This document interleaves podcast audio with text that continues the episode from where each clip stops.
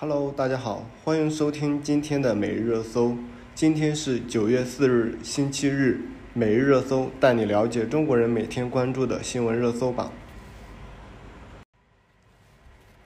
今天我们来了解的第一个新闻是关于当前房市以及当前房市的情况之下，部分城市出台的最新住房公积金贷款的新政策。全国二十一个城市实施公积金一人购房全家帮的政策。在近期以来，各地密集调整住房公积金的贷款政策，不仅多地推出了公积金一人购房全家帮的政策，而且还有不少地方提高公积金的贷款额度，也可以覆盖了刚需购房的金额。公积金的支持政策成为本轮楼市宽松政策中的一大重点。根据第一财经记者的不完全统计。今年以来，包括天津、江西的赣州、河北沧州、河北秦皇岛、河北唐山、河北定州、广东潮州、广东珠海、湖南邵阳、四川资阳、云南楚雄、安徽池州、安徽马鞍山、安徽六安、安徽滁州、浙江湖州、浙江台州、宁夏吴忠、福建泉州。湖北咸宁、甘肃定西等二十一个城市发布了职工可以提取公积金帮助子女或者直系亲属购房的政策，可以简单理解为就是一人购房全家帮忙还款的这样的一个政策。整体上的话，这些城市以三四线城市为主，当然像我们刚才有播报的关于。呃的这几个城市，还有像天津这样的新一线城市，以及像珠海、像湖州、像马鞍山这些相对经济较为发展的发达的一些城市。除了关于一人购房全家帮的一个政策，呃，很多的城市也出台了相关调整住房公积金的一个贷款的金额。像重庆就发布了公积金最高可贷一百二十万，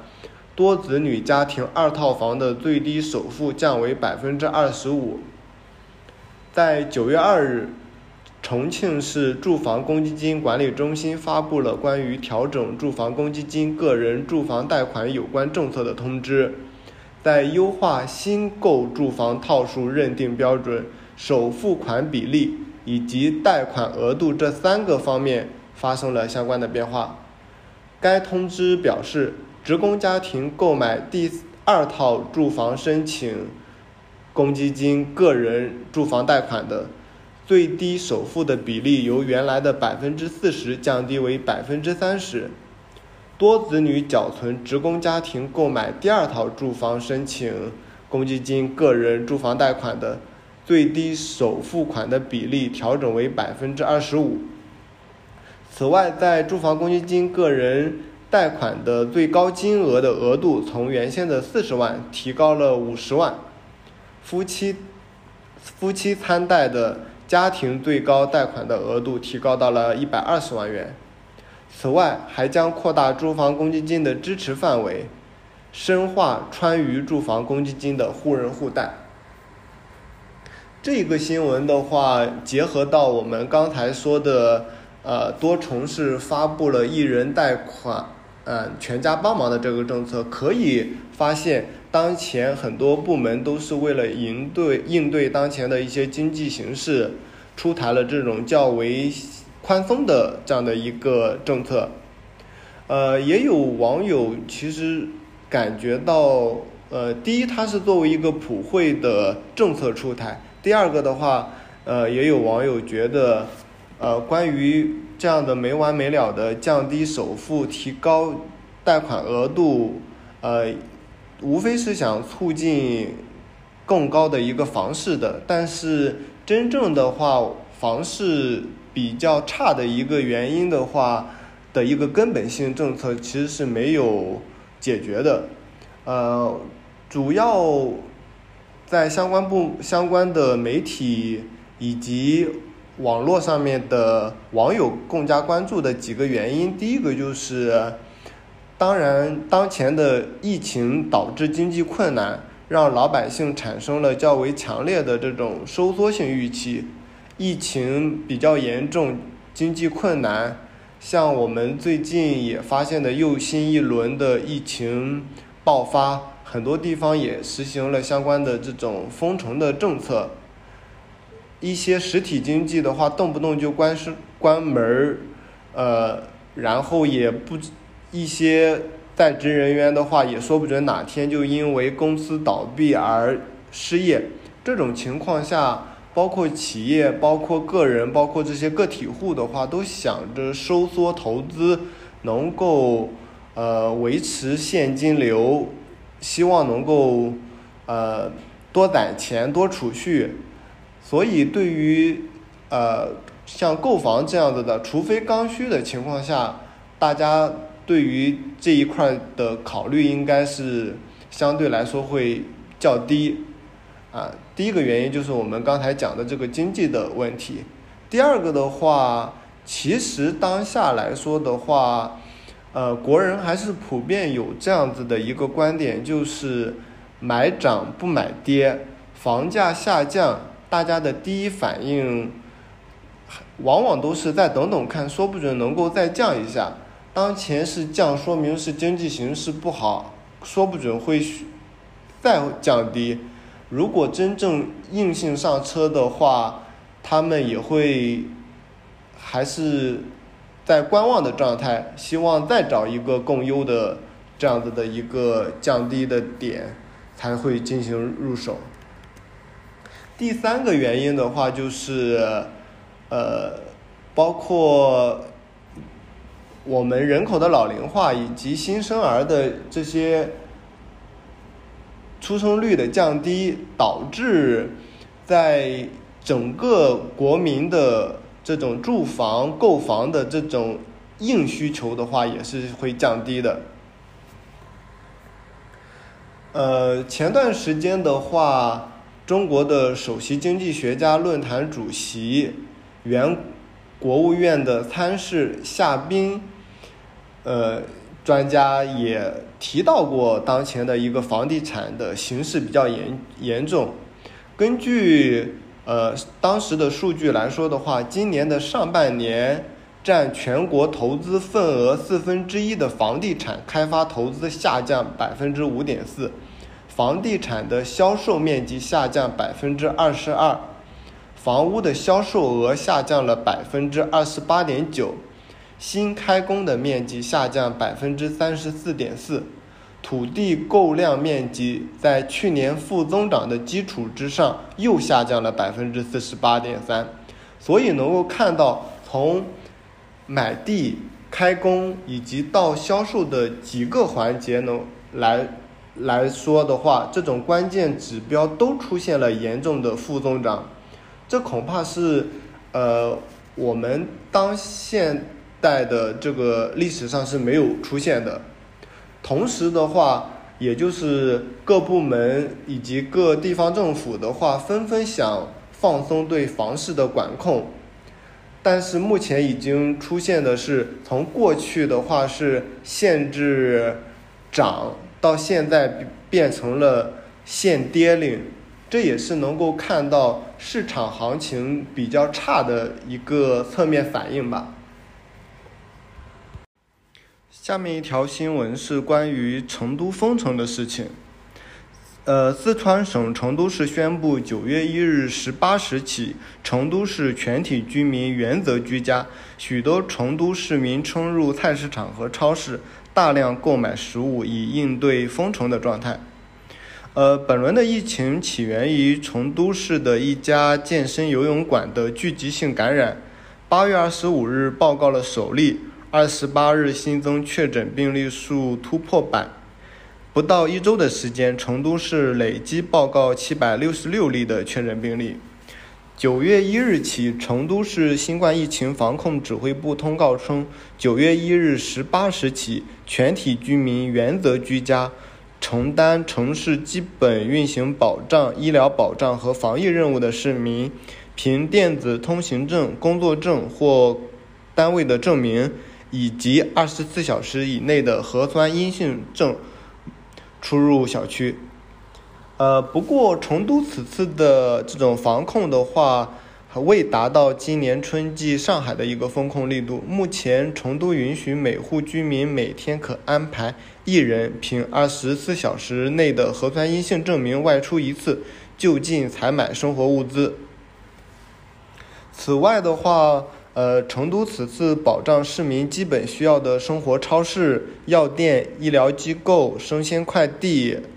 呃，电商配送、餐饮类的企业还是允许允许运运营的，只不过是一些餐饮类的话取消了堂食，只提供快递和外卖的服务，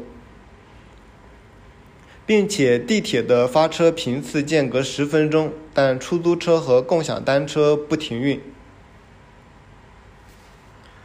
然而，呃，原则居家的通告的话，还是让成都的居民全面出动，超市排起了长队，许多菜贩子直接把一大堆的菜摆在街边，很快会被居民抢购一空。在互联网上面，这几天也一直抛露出来，呃，市民在疯抢物资以及呃准备。这种居家隔离的这样的一些新闻跟图片，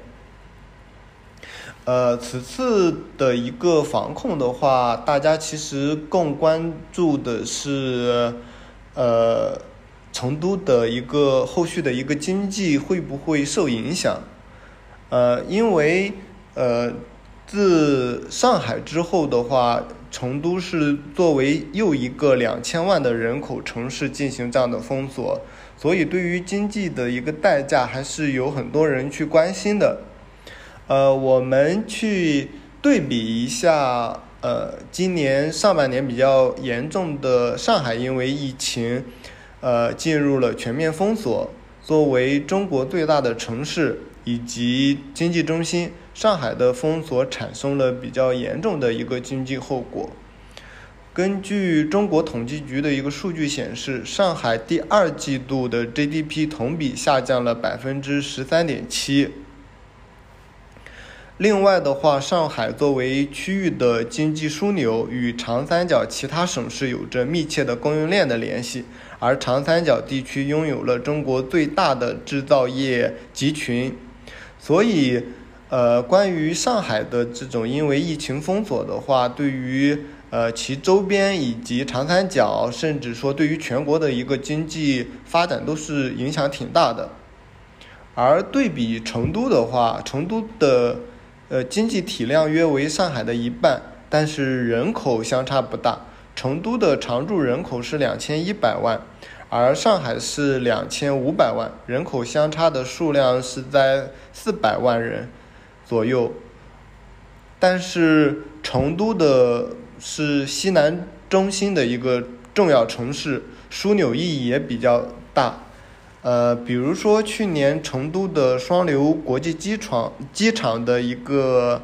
旅客吞吐量是四千多万人次，居全国第二。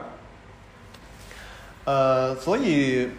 嗯，大家还是对于成都的经济是否会有重创还是比较担心的，因为。呃，像前段时间的话，呃，成都刚刚经历了南部城市的这种限电停工的危机，紧接着又因为这次的疫情进入封锁的状状况，对于居民的消费而言，经历了两重打击。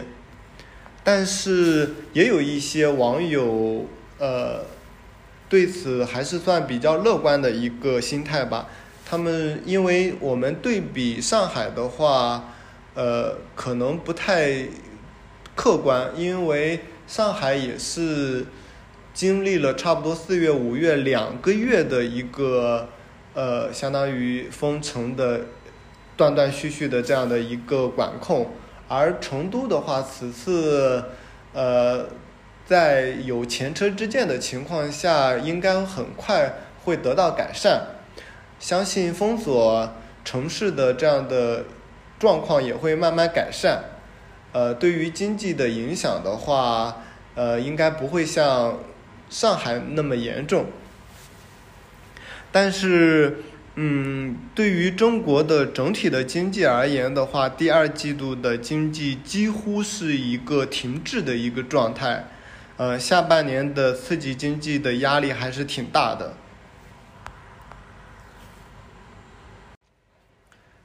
呃，下面一条新闻是关于成都核酸系统崩溃的这样的一条新闻。呃，事情的话，呃，暴露在。网上的话，其实是在九月三日，三日也就是昨天，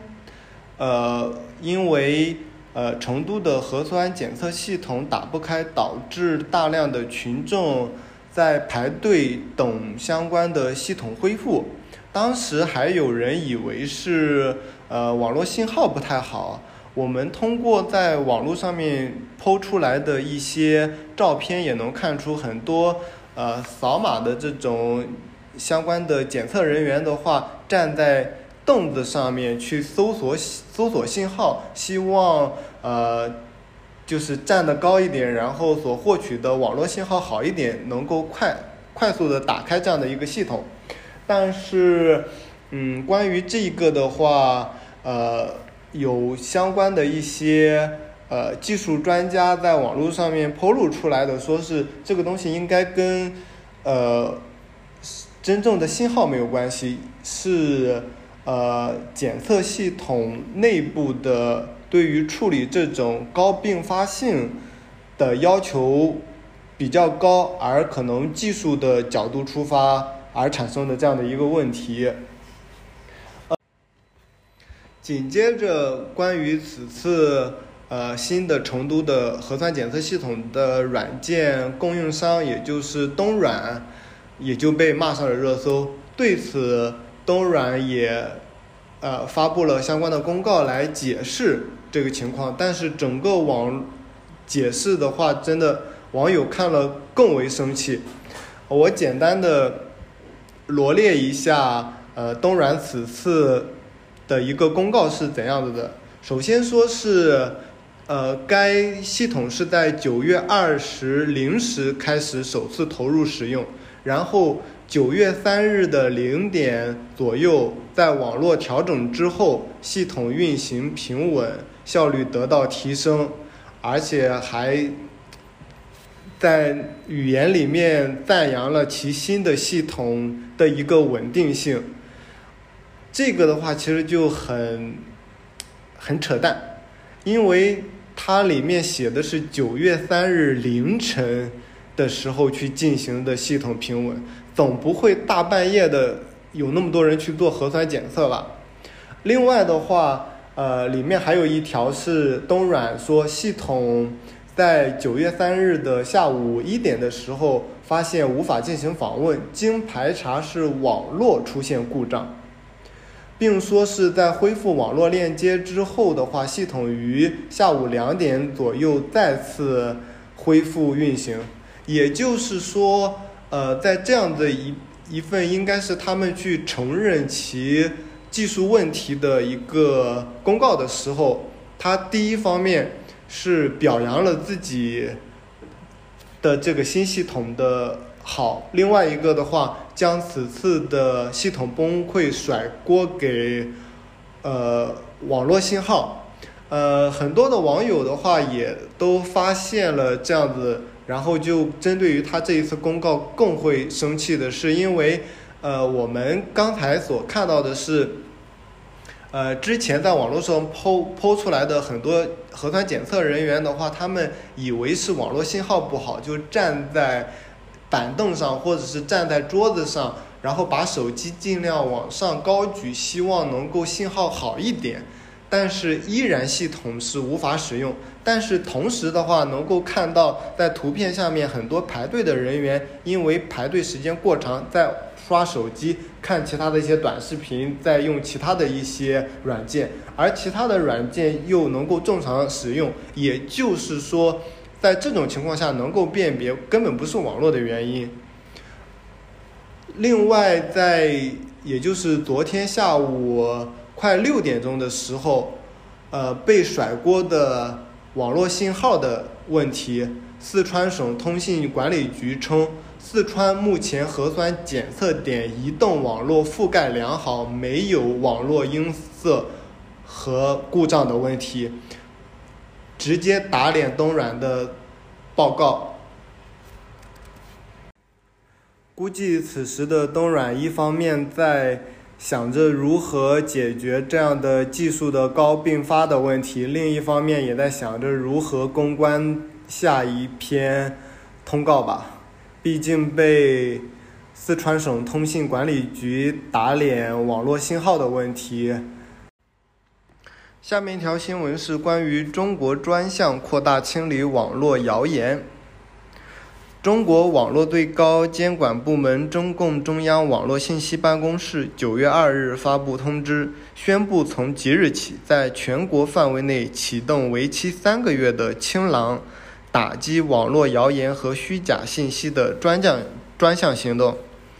当局要求坚持管内容、管行为、管主体，聚焦重点平台、重点环节、重点板块。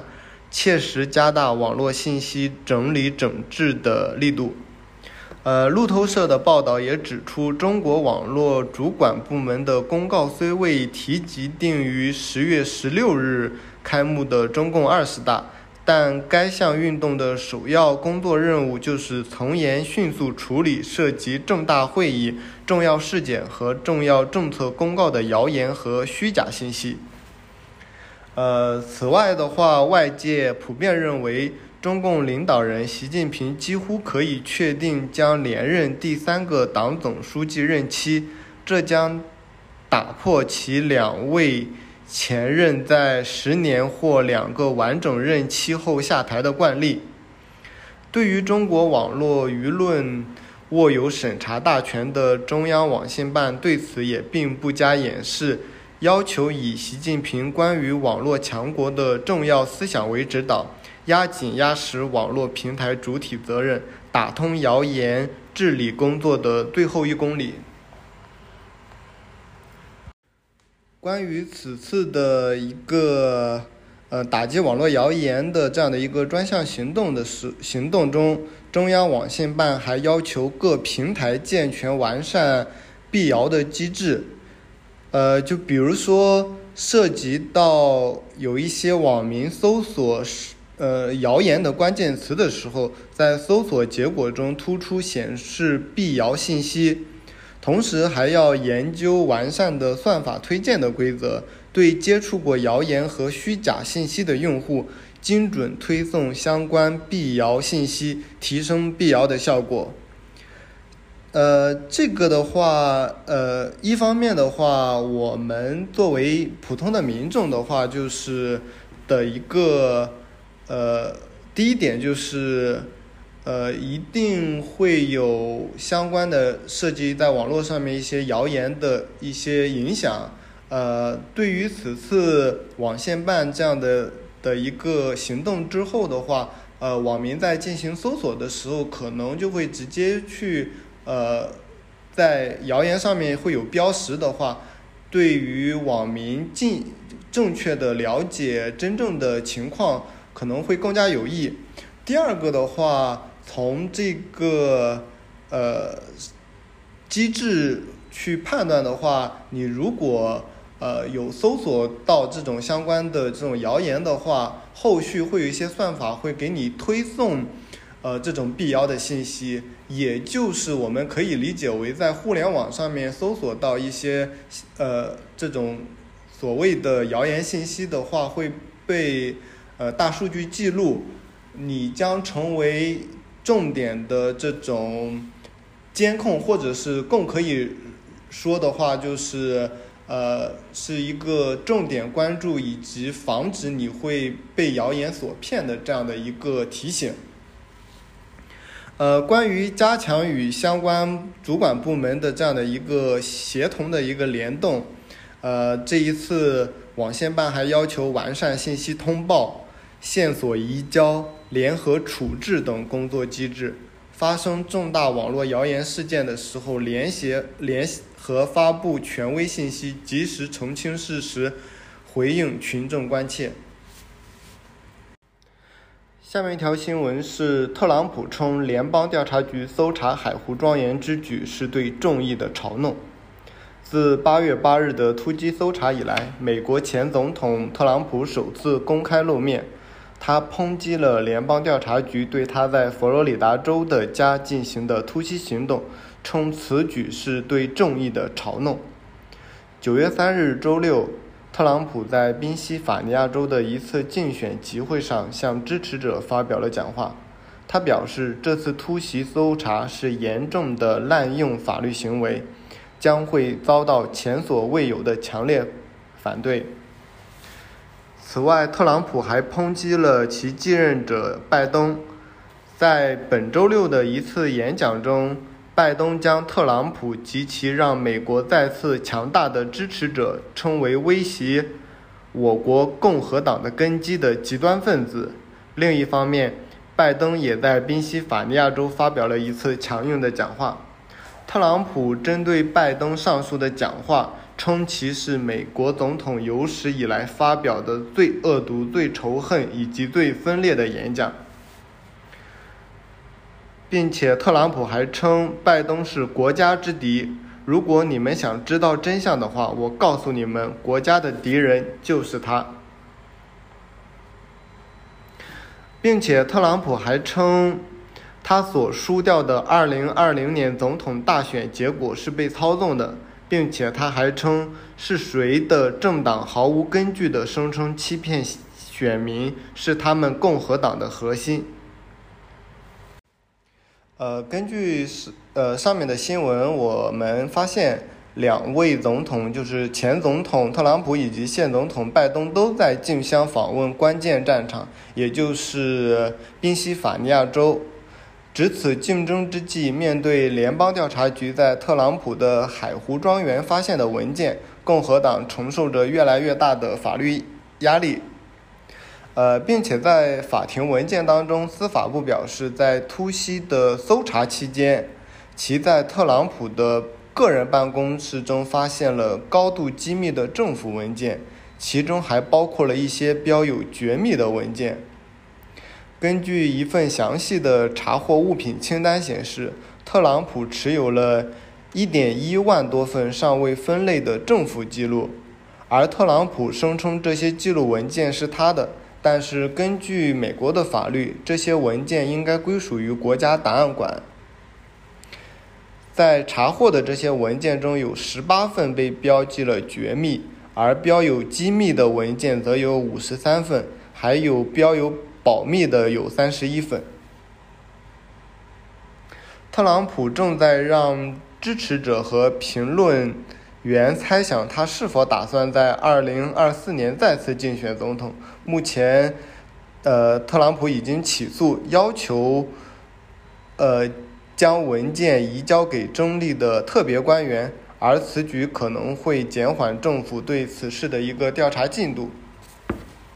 呃，下面我们来简单回顾一次关于联邦调查局对特朗普的海湖庄园。的一个突击搜查的这样的一个事件，呃，事情大约是，呃，事情是在今年的八月八日，特朗普称联邦调查局对其海湖庄园进行了搜查，呃，其中还表示其保险箱被撬开了，认为这是一场政治，呃，丑闻，呃，特朗普称这像之前的水门事件那样。呃，此外，在两事情发展的两天之后，佩洛西也回应特朗普的豪宅遭查，称无人能凌驾于法律之上。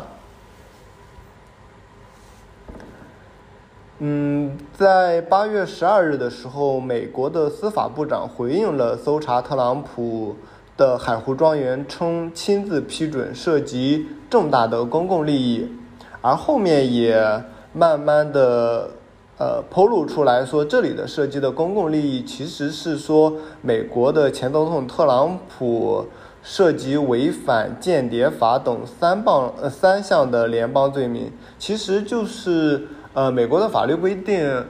呃，特朗普在职期间其所进行的这种文件都应该属于国家而有，呃，不能在卸任之后归为自己呃私自的呃收藏，都应该移交其国家档案馆。主要的话，针对此次的一个搜查，也是在这一方面。在此后，特朗普就要求 FBI 归还其在海湖庄园没收的文件，并且，呃，特朗普也在媒体上面大骂，说是，呃，这个行为是拜登指使的，呃，后面的话，拜登也是，呃，说对于此事根本不知道，呃。在八月二十五日，拜登就首次表态，称对特朗普被抄家的事情毫无不知情。呃，FBI 在搜查了特朗普的海湖庄园之后的话，受到了攻击。拜登还表态，这些威胁令人厌恶。呃，整个的事件的话就是这样的一个经过。目前的话，具体。呃的进展还是在相关的部门在调查当中。目前的话，呃，也是在两方进行选战的这种宣传跟呃宣讲阶段，呃，两方也是针对于此次事件也挺大的一个争议的，呃，并且。呃，关于这个热搜上了国内的新闻之后的话，很多人的观点也是两边倒的吧。一方面也是觉得，呃，特朗普的确是维护那违背了其相关的法律。呃，另外一方面的话，呃，国人中国的一些网民也会觉得。这个事情其实就是两方在竞争，而且能够看得到、看得出来，呃，拜登的支持率是越来越低，特朗普的话可能会有望重新在下一任的呃竞选当中胜出的这样的一个，按理来说是一个公平竞争的情况之下，特朗普因为这一个行为而如果呃受到了法律的制裁，失去了。呃，其竞选总统的这样的一个机会的话，很多人认为这个事情有点像，嗯，小人行为。呃，但是至于拜登是否指使以及是否呃之前就知道了这个事情的话，像拜登也在那个媒体上面呃说自己对此毫无知情。啊，目前也是基于当前的一个呃新闻的一个状态。呃，后续的话应该会慢慢的相关部门披露出来，以及对于特朗普此次的呃私自呃收藏了其之前呃在任期间的一些机密文件的一个呃处理方法，呃，后续可能会慢慢的披露出来。下面一条新闻是美国宣布十一。意对台军售，中国要求立即撤回。呃，在美中关系紧绷之际，美国周五宣布了十一亿美元对台军售案，誓言继续增强台湾的防御能力。中国警告将采取反制措施。另外，根据美国的媒体报道，美国国防部正研拟方案，加速向盟国出售武器，以更好地与中国竞争。呃，这个新闻是，呃，美国国务院周五批准的规模十一点六亿美元的对台军售案，其中里面是主要的内容包括了呃两项，第一项是呃是对于呃相当于军售武器，主要是呃相关的一些飞弹，第二个的话是。呃，其中这十一点六亿里面，大约有一半的金额是用来，呃，承包商支持用于维护和升级自二零一三年开始运作的雷达预警系统。这套系统由美国雷神公司建造，能对来袭导弹攻击发生发生发出预警。呃，其实这个十一点六的话，一方面是呃，就是这一个新的这种雷达预警的一个系统，另外一个的话就是呃实弹的这样的一个军售。这是拜登政府任内的第六度，也是最大的一笔对台的一个军售案。嗯，台湾的总统府发言人周六对于美国依照《台湾关系法》以及六项保障对台湾国防需求的高度重视，以及落实对台安全承诺表达感谢。并且，该发言人还表示，此次的一个军售案不仅有助于，呃，台军应对灰色地带的压迫，并可发挥长城飞弹预警的一个效益，有助于提升其整体的防卫的战力。呃，接下来我们来看一下那个中国对于此方面的一个反应。呃，在此次的军售案宣布的一个月之前，美国政坛的第三号人物、众议院的议长佩洛西无视中国的警告，对台湾进行了历史性的访问。中国随即展开了大规模环台实弹射击军演，导致台海紧张局势升温。在美国批准对台军售案的前一天，台湾军方证实了在外。在外岛金门首度击落一架不明无人机，这是中国无人机到访呃台湾金门，台湾总统蔡英文下令适时采取必要且强力的反制措施以来，台湾首度以实弹方式击落无人机。呃，针对此次的对台军售案。中国驻华盛顿大使馆的发言人刘鹏宇周六发布声明称，台湾是中国领土不可分割分割的一部分，要求美国立即撤回军售案。另外，刘鹏宇还表示，这对台湾独立分离主义传递错误讯息，并严重危及中美关系以及台湾海峡的和平稳定。中国将依据情势的发展，坚决采取合理且必要的反制措施。以上就是今天每日热搜的全部内容，感谢大家的收听，我们明天见。